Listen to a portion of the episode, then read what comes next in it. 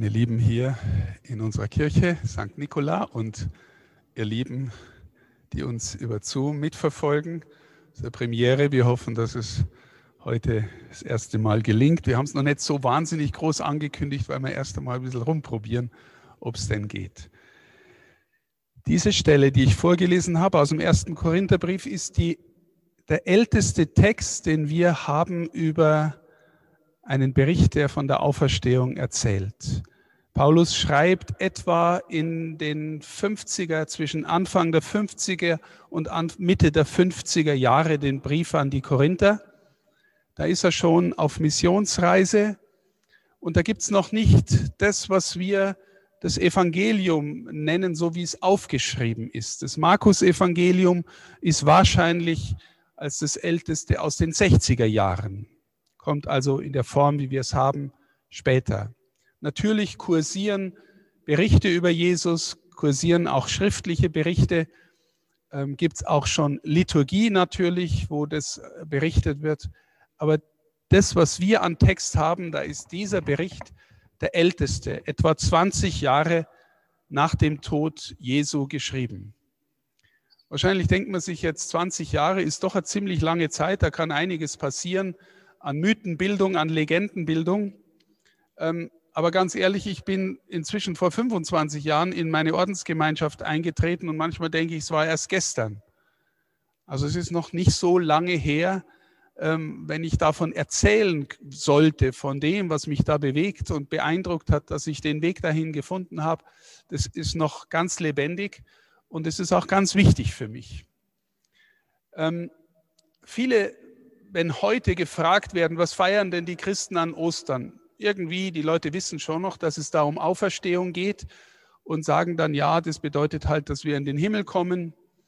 Oder wenn äh, Politiker oder gesellschaftliche Kräfte über Ostern sprechen, dann sagen sie, ja, das ist irgendwie ein Fest des Friedens und der Zusammenkunft. Und ähm, wenn, wenn Atheisten oder weniger Gläubige über Ostern reden, dann sagen sie, äh, wir feiern das Hasenfest, sowas. Ne? Ähm, all das, meine Lieben, ist eigentlich viel zu wenig. Und deswegen habe ich diesen Impuls genannt, Auferstehung macht den Unterschied. Und ich möchte mit euch darüber nachdenken, ja, was ist es denn für ein Unterschied?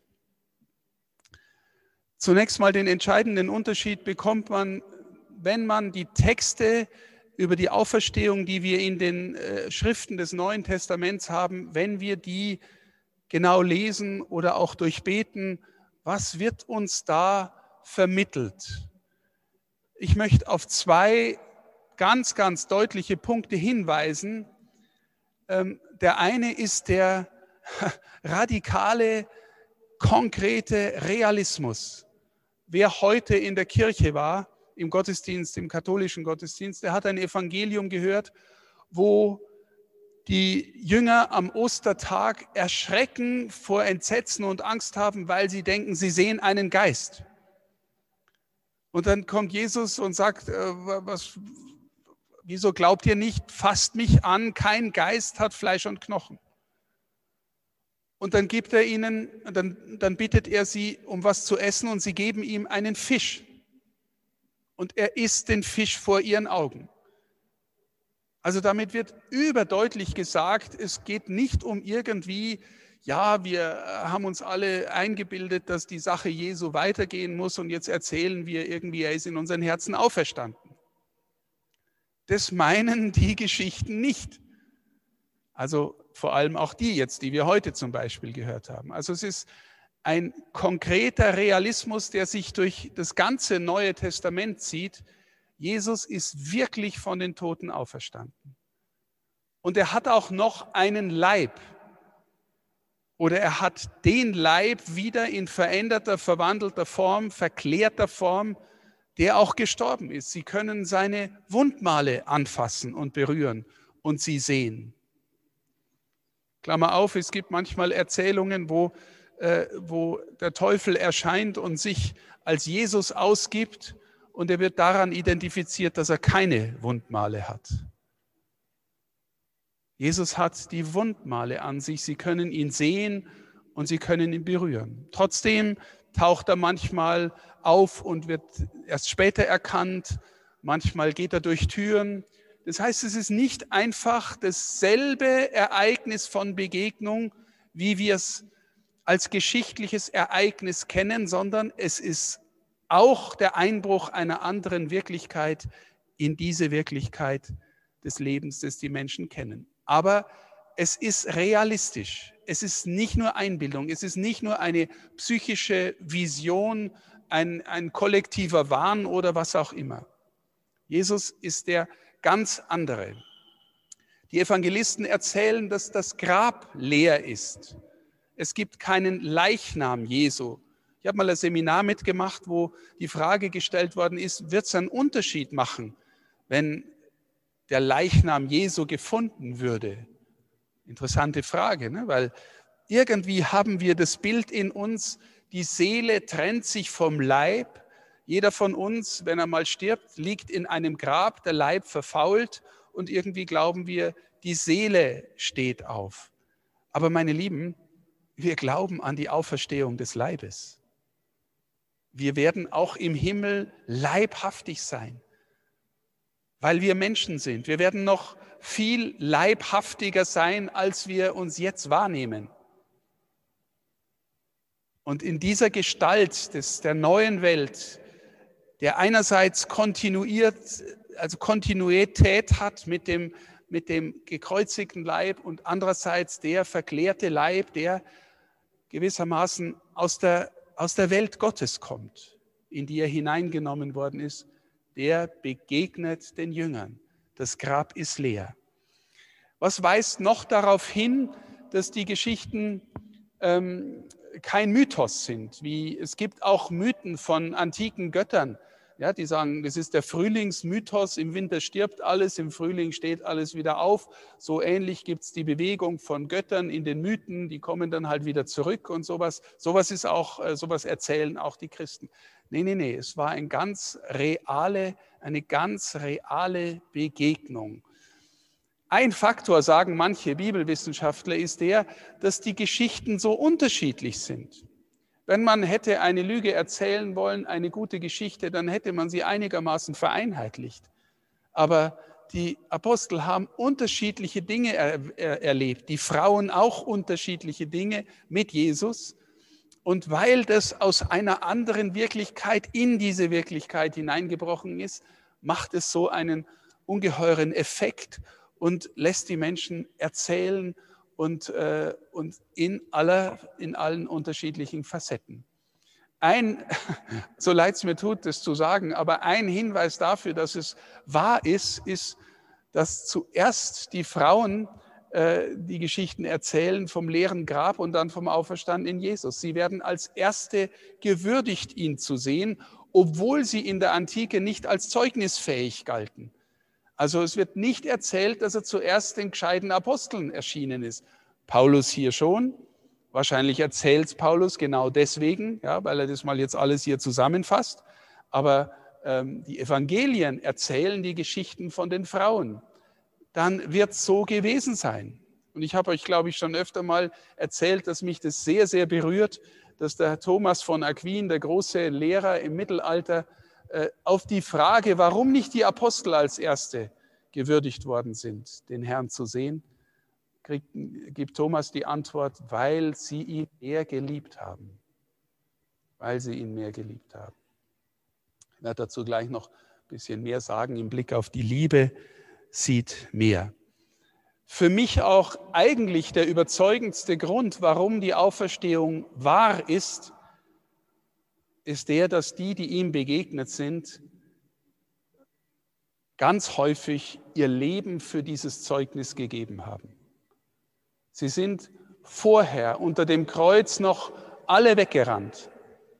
Nachher haben sie was erlebt, wo sie raus sind und der Welt erzählt haben, was, sie, was ihnen passiert ist und, äh, und sie geben ihr Leben dafür. Wer zurzeit in der katholischen Liturgie die Texte jeden Tag liest, der weiß, dass wir in den Gottesdiensten gerade die Apostelgeschichte lesen.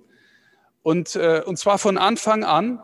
Und die Apostelgeschichte erzählt von Anfang an, dass die Jünger in Jerusalem dramatisch unter Druck waren, dass sowohl die politische wie die religiöse Autorität sie äh, verhaftet hat, zum Teil umgebracht hat. Jakobus und Stephanus sind umgebracht worden.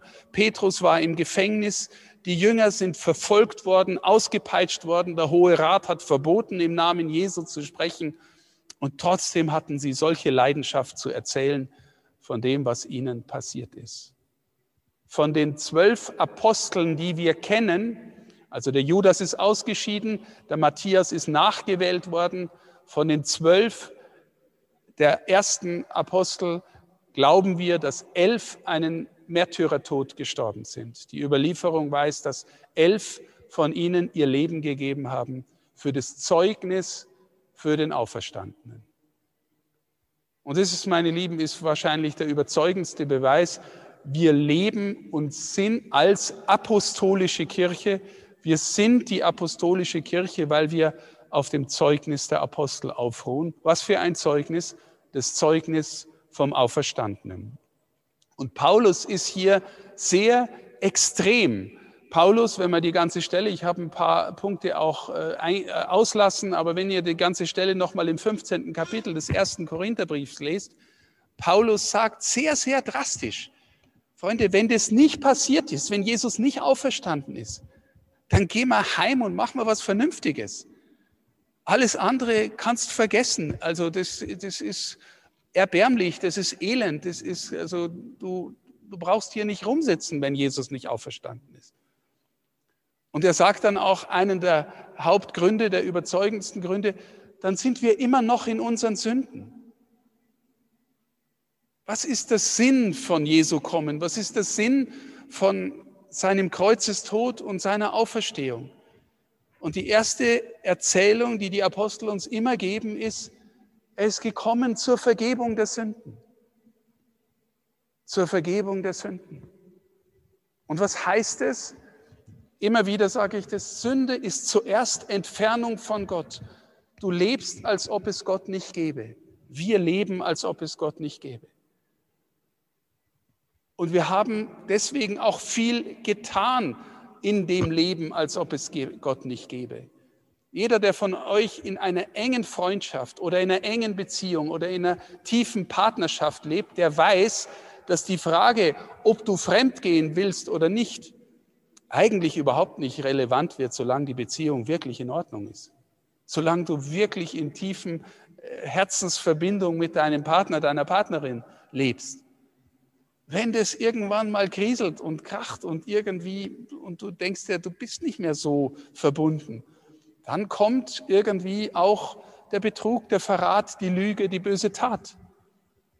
Und ganz analog ist es mit der Gottesbeziehung. Das erste von Sünde ist, ich habe kein Vertrauen, dass er da ist, mich trägt, äh, mich liebt, zu mir steht. Ich bin irgendwie draußen auf mich allein gestellt. Und dann folgt die Sünde als böse Tat. Und Jesus kommt, holt dich zurück, ist die Tür hinein in die Beziehung zum Vater, dass du durch ihn wieder mit dem Vater leben kannst. Und das passiert, meine Lieben, durch die Auferstehung. Wäre er nicht auferstanden, wäre er nur wie ein übler Verbrecher am Kreuz gestorben. Und Schluss. Und wir spüren ja auch so etwas wie diese Depression, äh, zum Beispiel bei den Emaus-Jüngern. Wir hatten die Hoffnung, er würde Israel erlösen. Wir hatten die Hoffnung. Die Hoffnung ist dahin, obwohl die Hoffnung, sagen wir, zuletzt stirbt. Also sie sind deprimiert, sie sind verzweifelt, er ist nicht mehr da. Sie hatten geglaubt. Das heißt, die Auferstehung bekräftigt, macht deutlich, er ist der, der er gesagt hat. Er ist der einzige Weg zum Vater. Er ist der Weg, die Wahrheit und das Leben. Die Auferstehung macht deutlich, dass das ist und macht deutlich, dass wir, wenn wir an ihn glauben, zum Vater kommen. Im Johannesevangelium gibt es mal dieses Wort, wer an den Sohn glaubt, kommt nicht ins Gericht. Und wer nicht glaubt, ist schon gerichtet. Das heißt, die innere Verbindung mit dem Sohn führt dich gewissermaßen an deinem Gericht so vorbei, dass du das Kreuz nicht erleiden musst das er erlitten hat, jetzt in, in diesem Sinn von Gericht, Zorn Gottes kommt über dich. Du bist bei ihm, du gehst durch ihn zum Vater, du gehst durch ihn in den Himmel. Und wenn du nicht glaubst, wenn wir nicht glauben, sagte Johannes Evangelist, ja, dann, dann werden wir in einem, in einem Sinn gerichtet, der vielleicht so aussieht wie das, was Jesus am Kreuz erlitten hat für uns. Also in diesem Sinn, meine Lieben, macht, ähm, macht die Auferstehung allen Unterschied. Ohne Auferstehung gibt es keinen christlichen Glauben. Es ist nicht einfach nur äh, nett zu sehen, ja, irgendwie, so wie alle Religionen, äh, kommen wir nach dem Tod in den Himmel. Nee, nee, nee, das ist was anderes und ist mehr und ist tiefer und, und bedeutet tatsächlich auch mehr. Die Frage ist natürlich jetzt, wie kommt das in unser Leben hinein? Ich habe mich oft gefragt, ähm, wenn einer der Apostel damals ein Handy dabei gehabt hätte, hätte er die Begegnung mit dem Herrn aufnehmen können. Und die, der erste Impuls, den ich gegeben habe, war, wäre, ja natürlich, gell, er isst Fisch vor ihnen. Das kann man doch sehen, weil der Fisch ist leibhaftig und der Mann ist leibhaftig und anfassen kann man auch. Aber dann kriegen wir manchmal erzählt, dass die Frauen oder zum Beispiel Maria von Magdala den Jesus zuerst sieht, nachdem sie heulend am Grab steht und reinschaut und dann auf einmal ist er da und sie denkt noch, es ist der Gärtner und dann offenbart er sich beim Nennen ihres Namens. Dann sieht sie plötzlich, er ist es. Das ist nochmal eine andere, wie ich meine, eine tiefere Erzählung, die etwas davon berichtet, dass die Wirklichkeitserfahrung tiefer wird, je mehr du liebst. Wir sagen, die Liebe sieht mehr. Und dann bin ich schon wieder nicht mehr so ganz sicher, ob die Maria von Magdala bloß äußerlich fotografieren hätte können oder ob nicht die tiefe Überzeugung aus ihrem Herzen eine Wirklichkeit wahrnimmt, die viel realistischer ist als alles, was sie vorher für wirklich gehalten hat. Versteht ihr? Wenn ihr fragt in eurem eigenen Leben und Herzen, was ist eigentlich für mich wirklich im Sinn von, das ist wirklich bedeutsam, das bewegt mein Leben, das beeinflusst mein Leben. Ist es das Geld? Ist es das Materielle? Ist es, sind es Äußerlichkeiten? Ja, ganz oft. Aber meine Lieben, ganz ehrlich, Freundschaft, Vertrauen, geliebt sein, das sind eigentlich die Dinge, die mich tiefer bewegen und meine Wirklichkeit mehr bestimmen als alles, was äußerlich ist. Und in diesem Sinn, glaube ich, können wir auch eine Brücke bauen und sagen, Herr, hilf mir zu glauben in einem Sinn, dass wir deine Wirklichkeit in dieser Welt immer tiefer wahrnehmen und dass sie uns mehr Wirklichkeit wird, bedeutsamer wird als alles andere, was in meinem Leben auch noch Bedeutung hat. Und dass alles andere, was auch noch Bedeutung hat, von hier sein Licht bekommt. Steht ihr? Wenn du mal Menschen triffst, von denen du das Gefühl hast, die leben irgendwie tief mit Gott, mit dem Herrn, die leben aus dem Heiligen Geist, die sehen in dir ganz andere Dinge, als jemand, der dich nur äußerlich anschaut. Und das berührt dich oft viel mehr als, als irgendwas, was halt äh, eher äußerlich ist. Jesus sagt mal zum Apostel Thomas, selig sind die nicht sehen und doch glauben. Und er sagt es zu uns, weil wir nicht einfach mit unseren normalen Augen den Auferstandenen sehen. Aber das Evangelium, die Sakramente, die christliche Gemeinschaft sind uns gegeben, dass wir lernen, immer mehr mit dem Herzen die Gegenwart des Auferstandenen in uns und unter uns wahrzunehmen. Dass das wirklicher wird als alles, was in unserem Leben auch wirklich ist. Denk nochmal an die Emmaus-Erzählung. Ne, ich habe gerade gesagt, da gehen die hoffnungslos weg. Diese unbekannte Gestalt kommt dazu. Sie erkennen ihn nicht. Nach und nach deutet er ihnen ihr Leben mit Hilfe der Schrift. Und nach und nach merken sie plötzlich, na, ich gehe doch wieder nach Jerusalem oder na, wir, wir sind vielleicht doch dort zu Hause, wo er erzählt. Sie gehen ja weg aus Jerusalem, aus dem, wo sie gehofft haben. Da passiert das Entscheidende. Das ist die Stadt, wo Gott wohnt. Und da kommt jetzt der Messias und der macht jetzt alles neu. Und dann ist er gekreuzigt worden und sie gehen weg aus Jerusalem. Und er geht mit ihnen mit und deutet und erzählt und erklärt ihre Lebensgeschichte im Licht der Bibel. Bis zu dem Moment, wo sie Eucharistie feiern. Ich glaube übrigens, das war die erste Eucharistie, die überhaupt gefeiert worden ist. Weil das letzte Abendmahl, da war es die Einsetzung dieses Ritus. Aber eigentlich setzt Eucharistie, Tod und Auferstehung Jesu voraus. Ne?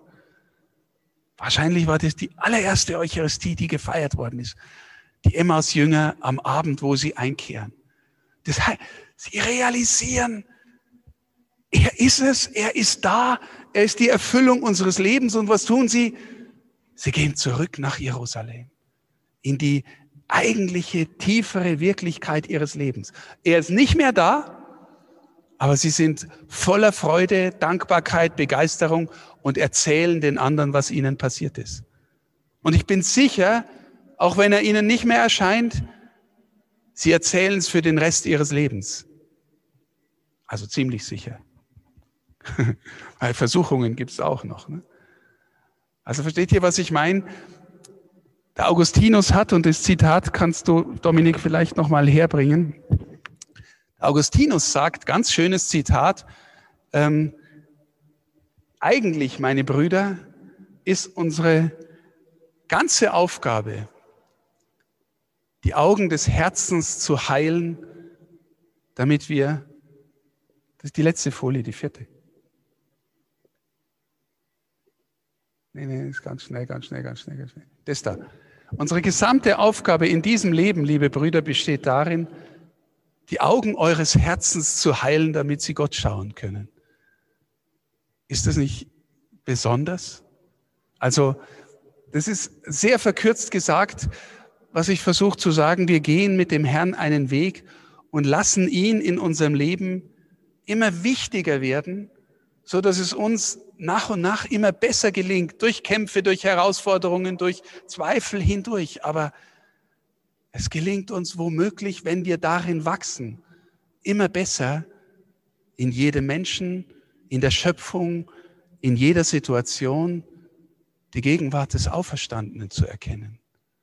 Und dann, meine Lieben, dann kann er auch kommen. Stellt euch vor, morgen käme er zurück. Wären wir bereit? Wären wir bereit. Er kommt und begegnet dir und schaut dich an und schaut dir tief ins Herz und weiß um dich, um alles, was du denkst, glaubst, gelebt hast. Weiß das alles. Würdest du das aushalten, diesen Blick? Radikale Wahrheit, radikale Liebe? Oder würdest du sagen, oh, wo ist das nächste Erdloch? Ich, äh, pff, das muss jetzt echt nicht sein. Steht hier, wenn wir, wenn wir Menschen werden, die ihm ähnlicher werden, weil wir lernen, mit seinem Geist, seinem Herzen, seinen Augen zu sehen, dann realisiert sich Auferstehung für uns immer mehr. Dann leben wir schon jetzt in der Wirklichkeit, die nicht mehr tot zu kriegen ist. Dann verliert der Tod seinen letzten Stachel. Dann gibt es kein Leid, das so groß sein könnte, dass wir daran verzweifeln müssten weil wir in geheimnisvoller Weise mit dem verbunden ist, sind, der der Urheber des Lebens ist und der uns zurückführen will in dieses Leben. Das ist der Unterschied, den die Auferstehung macht, dass wir in dieser Welt, in dieser Zeit lernen, die Augen unseres Herzens so reinigen zu lassen, dass wir seine Gegenwart, die Gegenwart des Auferstandenen in unserem Leben und im Leben der anderen Menschen und der Welt wahrnehmen lernen. Selig, die reinen Herzens sind, sie werden Gott schauen. Danke.